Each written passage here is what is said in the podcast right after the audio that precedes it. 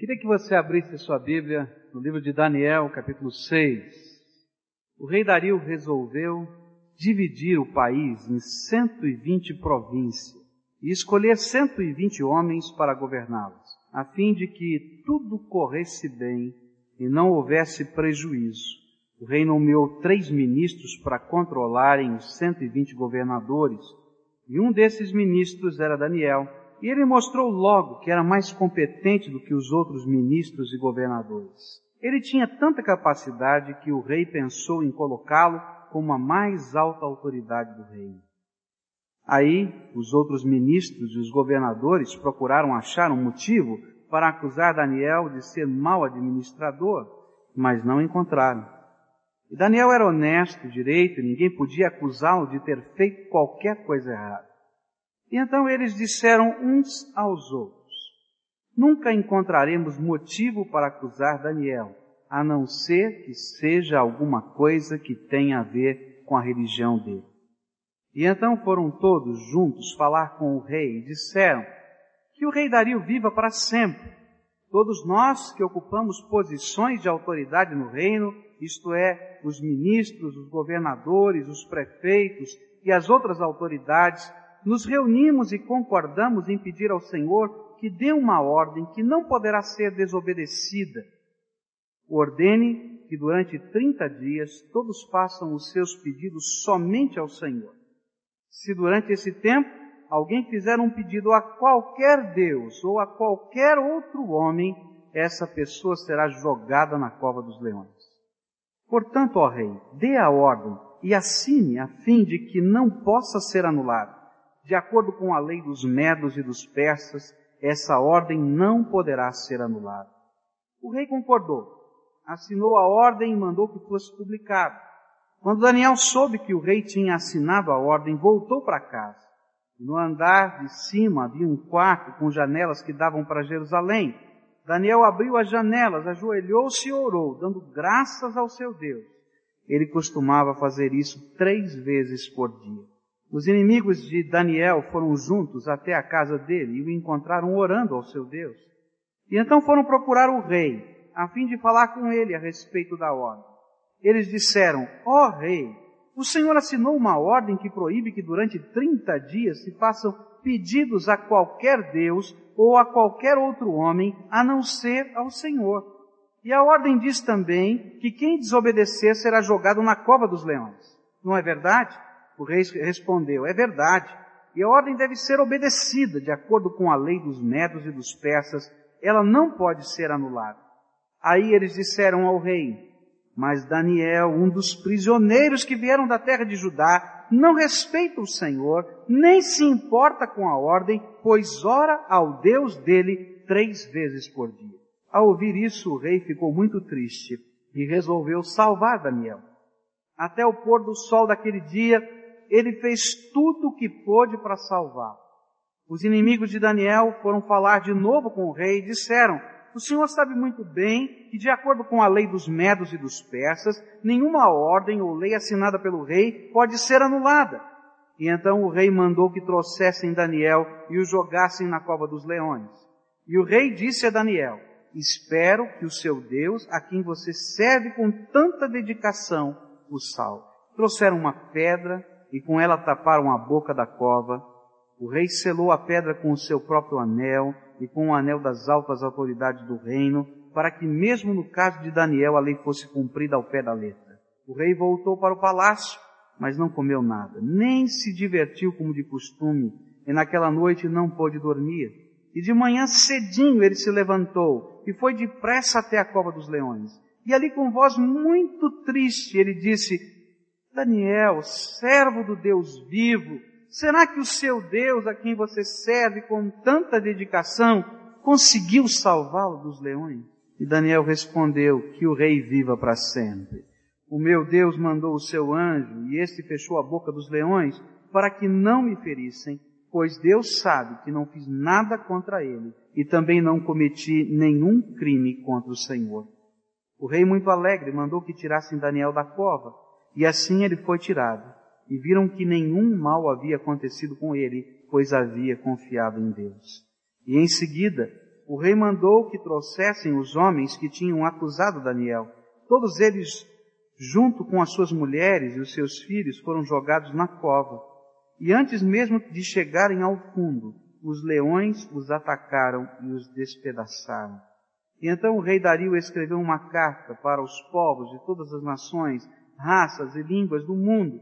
A carta dizia o seguinte: Felicidade e paz para todos eu ordeno que todas as pessoas do meu reino respeitem e honrem o Deus que Daniel adora, pois ele é o Deus vivo, que vive para sempre.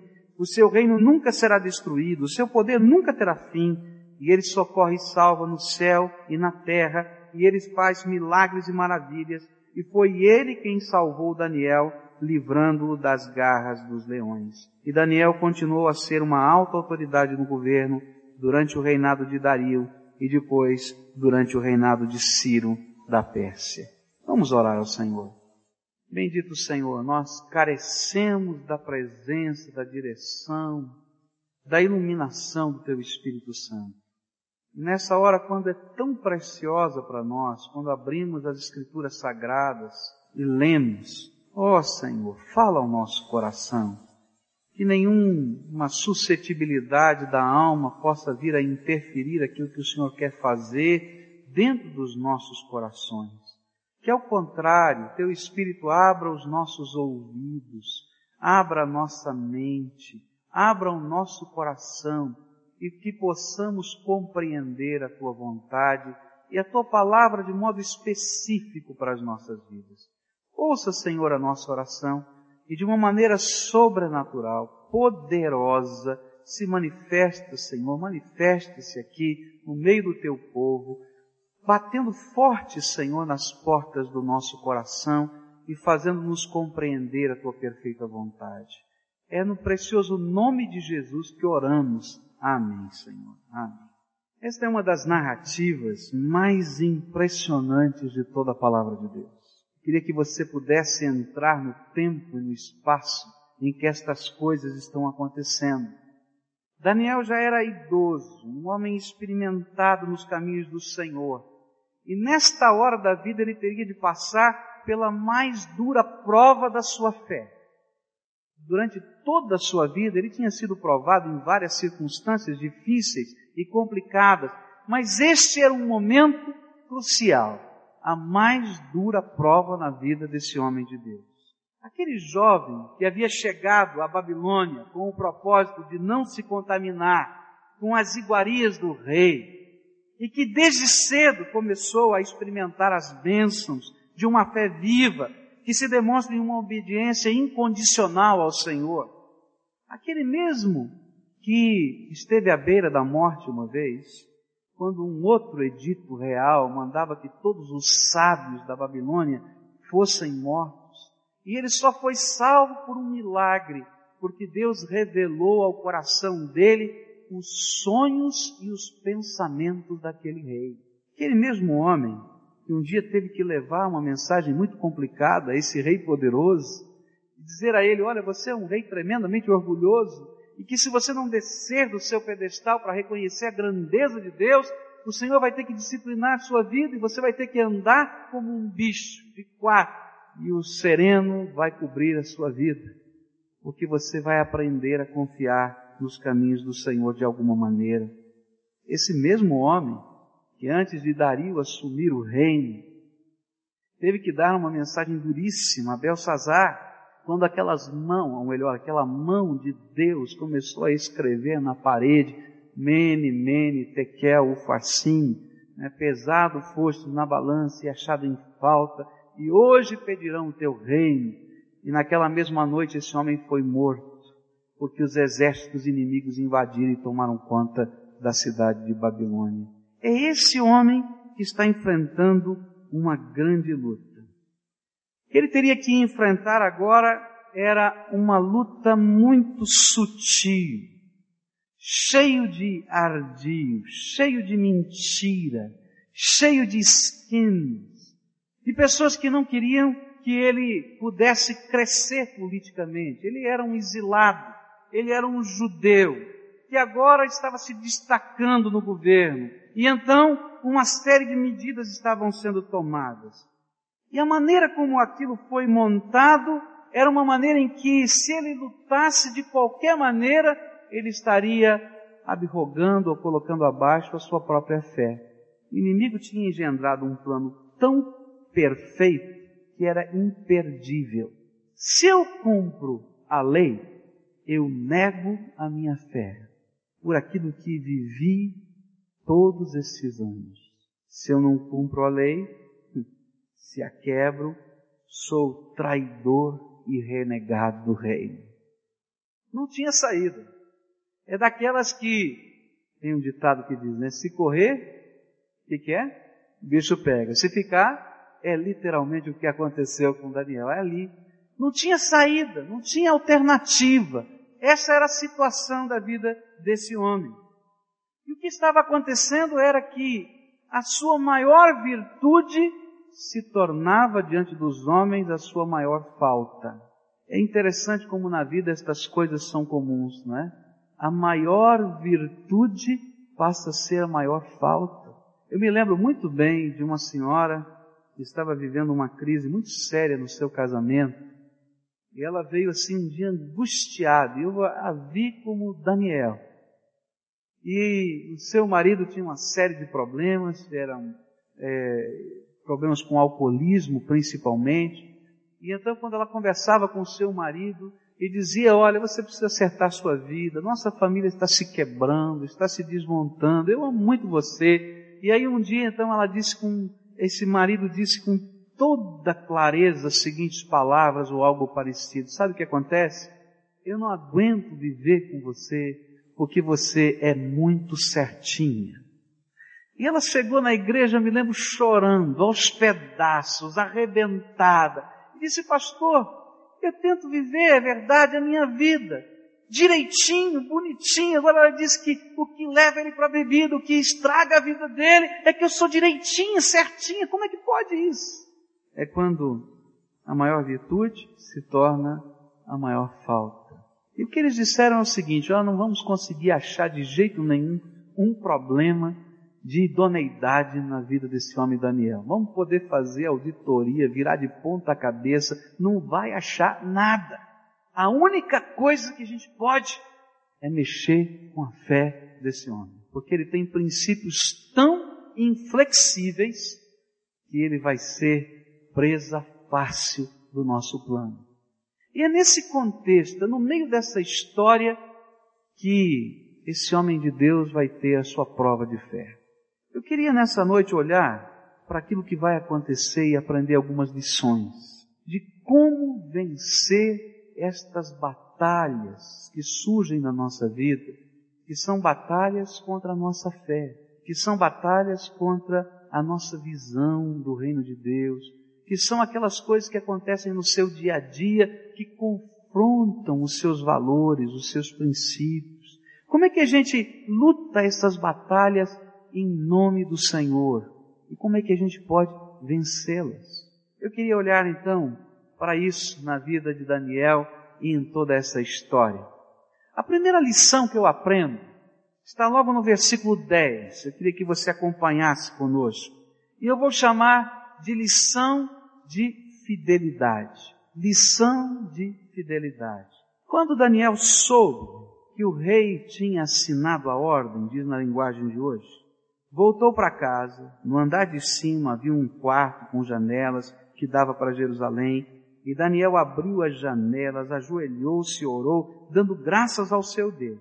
E ele costumava fazer isso três vezes por dia.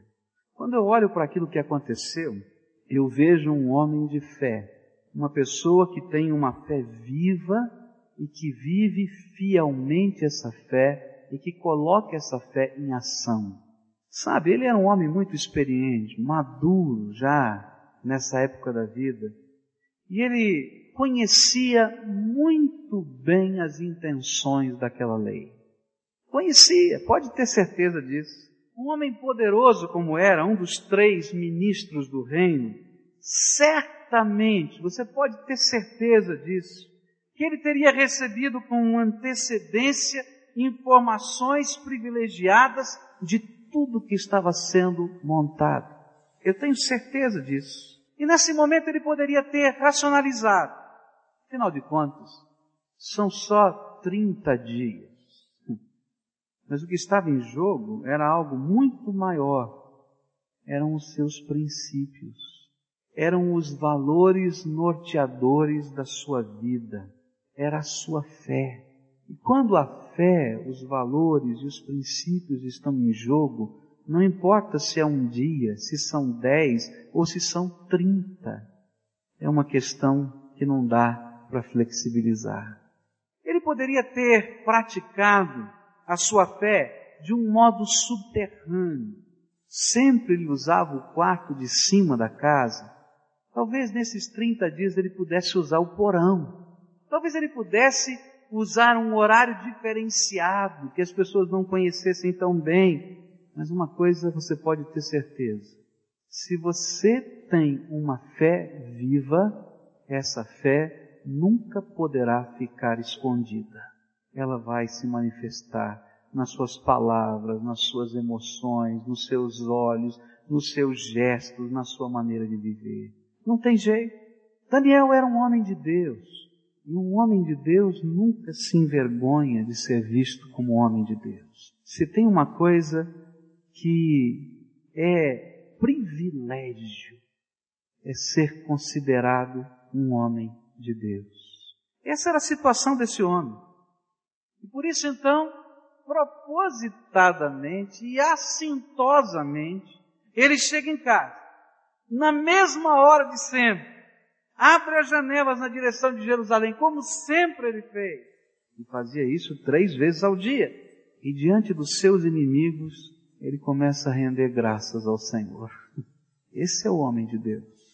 Eu aprendo com Daniel que fidelidade se vive todos os dias, e independentemente das circunstâncias ou pressões. Há uma regra na palavra de Deus. A regra é muito simples muito simples. Ou se é fiel ou não. E ponto final. Não tem mais ou menos fiel, não tem um pouco fiel, ou se é ou não. E esse era o sentimento de Daniel. Eu quero ser fiel a Deus. Aquilo que eu creio, aquilo que eu vivo, aquilo que eu penso, aquilo que eu espero, aquilo que eu busco, vou continuar buscando eu quero ser fiel ao meu Deus. Outra coisa que eu aprendo com Daniel é que ou se tem princípios ou nunca tivemos nenhum.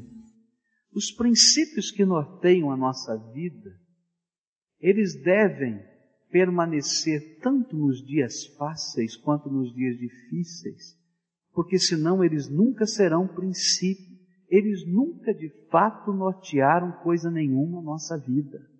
Eu nunca acreditei naquela expressão que diz que a oportunidade faz o ladrão.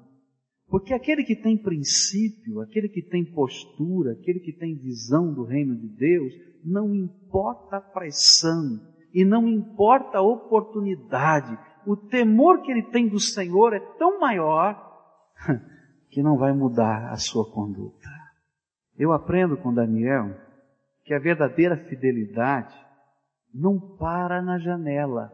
Que coisa bonita, esse homem abriu a janela, orou, clamou ao Senhor, deu graças, bendisse o seu nome. Ele sabia que todos aqueles espiões estavam à volta, mas ele não estava ligando, ele abriu as janelas. Mas a fidelidade desse homem de Deus não parou na janela. A fidelidade desse homem de Deus desceu às profundezas das covas, e enfrentou a ferocidade dos leões. E eu quero dizer para você que ser crente em Jesus Cristo é viver em fidelidade com o Senhor.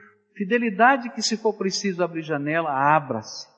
Mas se for preciso descer as covas e enfrentar a ferocidade de leões, não faz mal. Porque eu estou fazendo isso para a glória de Jesus Cristo. É assim que tem que ser a nossa vida. Eu creio piamente, segundo a palavra de Deus, que é impossível servir a Deus sem fé. A Bíblia diz isso, não é isso? Que não tem jeito de agradar ao Senhor se a gente não tiver fé. Mas eu quero acrescentar para você. É impossível agradar a Deus sem uma fé que produza fidelidade no pouco ou no muito na minha vida. A minha fé tem que afetar as minhas ações, as minhas palavras, as minhas intenções, os meus valores, as minhas posturas, os meus ideais, senão ela não é fé. Ela pode ser um grande limitivo para a alma, mas não é fé. Daniel me ensina a benção da fidelidade. Eu creio que nós vivemos dias de um cristianismo barato, de um cristianismo em que as pessoas não querem assumir o primeiro princípio que Jesus ensinou. Se alguém quer vir após mim, o que, que tem que fazer? Negue-se a si mesmo. que mais? Tome a sua cruz e siga. Nós vivemos dias de um cristianismo em que as pessoas não querem se negar a si mesmo, não querem cruz alguma, e eu vou usar uma palavra forte, e não querem compromisso nenhum. Um cristianismo sem princípios, um cristianismo sem valores, um cristianismo que tem produzido uma igreja fraca e sem testemunho para o mundo. Esse não era o cristianismo ou a fé ou a devoção a Deus que Daniel vivia. Eu tenho uma convicção muito grande no meu coração que o avivamento que estamos pedindo, que estamos buscando, que estamos orando, só virá quando nós estivermos dispostos a pagar o preço da fidelidade. E fidelidade incondicional. Seja na janela aberta ou na cova dos leões. E a minha pergunta para você é muito simples, mas ao mesmo tempo muito complicada. A fé que você professa produz em você esse tipo de fidelidade nos enfrentamentos da tua vida e da tua história, como é que você lida com esses valores, com esses princípios que o Senhor mesmo determinou para a sua vida? Há coisas, meus irmãos, que nós precisamos largar para poder segurar com as duas mãos aquelas que são importantes e imutáveis.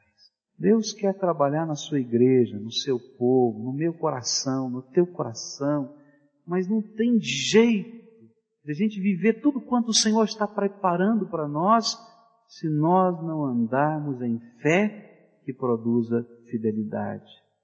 E fidelidade em várias áreas da nossa vida. Fidelidade à palavra de Deus, aos preceitos de Deus, fidelidade à visão do reino de Deus, fidelidade aos compromissos que assumimos diante do Senhor, fidelidade à vontade de Deus, fidelidade também nos dízimos, nas ofertas alçadas, enfim, fidelidade.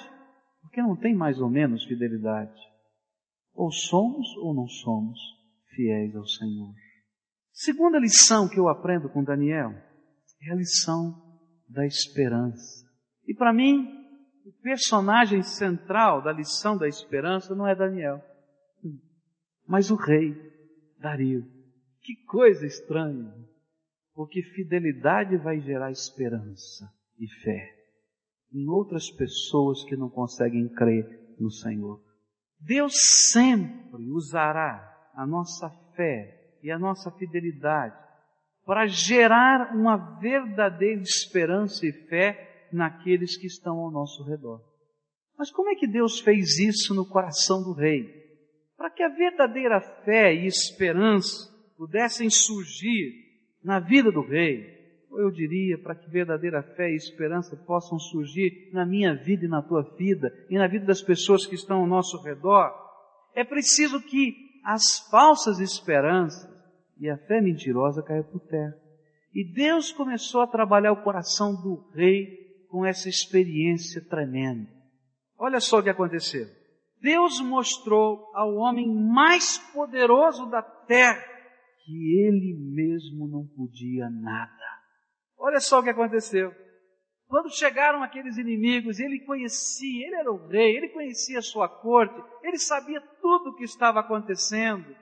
E ele desejou, diz a Bíblia, salvar Daniel. E de repente ele trabalhou o dia inteiro tentando salvar Daniel. o homem mais poderoso do mundo naqueles dias. Ele não pôde fazer nada. O mesmo homem que tinha decretado essa lei não podia fazer absolutamente nada. Sabe o que eu aprendo? Não existe fé e esperança em um coração que não é capaz de reconhecer os limites da sua própria humanidade. Se Deus estiver trabalhando na tua vida para que você aprenda o que é esperança e o que é fé, a primeira coisa que você vai aprender são os seus limites. Deus vai deixar muito claro que você é homem, que você é perecível, que você não tem toda essa força que você imagina, que você não detém todo o poder que você acredita que tem. Você vai perceber rapidinho os limites da tua vida, da tua humanidade, do teu querer e do teu poder. Porque não há como viver uma fé genuína sem que eu entenda quem é o Senhor e quem sou eu. E o rei, que se achava todo-poderoso, não pôde fazer nada. Não é assim na minha vida e na tua vida? Quantas vezes Deus já começou a mostrar que você precisa dele, da sua misericórdia, da sua graça, quando ele quebra a sua vida, quando ele arrebenta, arrebenta os teus portes.